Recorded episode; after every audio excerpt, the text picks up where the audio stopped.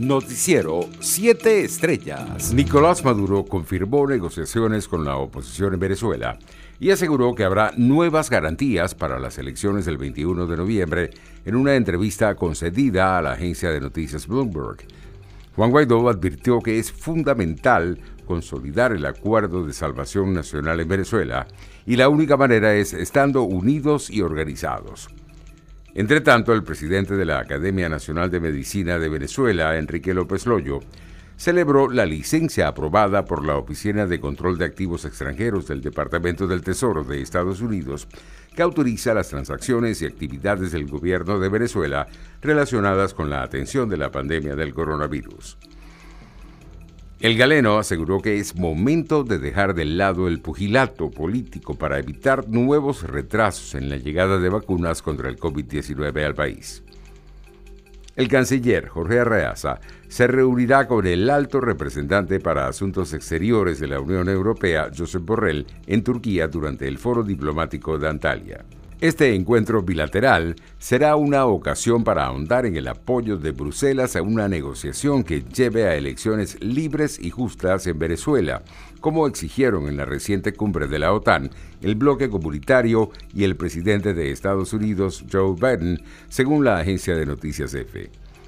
En otras noticias, el exdirector de la Dirección de Inteligencia Militar, general de división en condición de retiro, Ovidio Pozzoli, habría sido excarcelado la tarde del jueves 17 de junio, según confirmó a portales digitales la ONG Foro Penal Venezolano.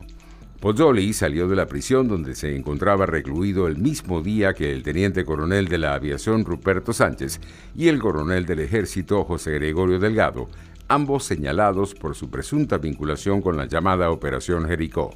España concedió permisos de residencia por razones humanitarias a casi 41.000 venezolanos en 2020, una medida que permite residir y trabajar temporalmente en el país, pero que no implica ningún tipo de ayudas. Internacionales. La Unión Europea incluyó este viernes a Estados Unidos y otros 12 países a la lista de estados seguros desde el punto de vista epidemiológico. La propuesta de añadir a Estados Unidos había sido planteada por Portugal país que preside el Consejo Europeo este semestre y fue aprobada este miércoles en una reunión de los embajadores de los Estados miembros ante la Unión. Luxemburgo, Islandia y Suecia son los países que proponen mejores políticas para cuidar a los niños entre los países ricos, según un informe de UNICEF que sitúa a Chipre, Estados Unidos y Eslovaquia en los últimos puestos de la lista. Los tres países mejor calificados combinan accesibilidad, precios razonables y calidad de servicios de cuidados de niños y proponen permisos parentales generosos para permitir a los padres escoger su modalidad de cuidados, según el informe de la Agencia de la ONU sobre el bienestar de los niños publicado el viernes.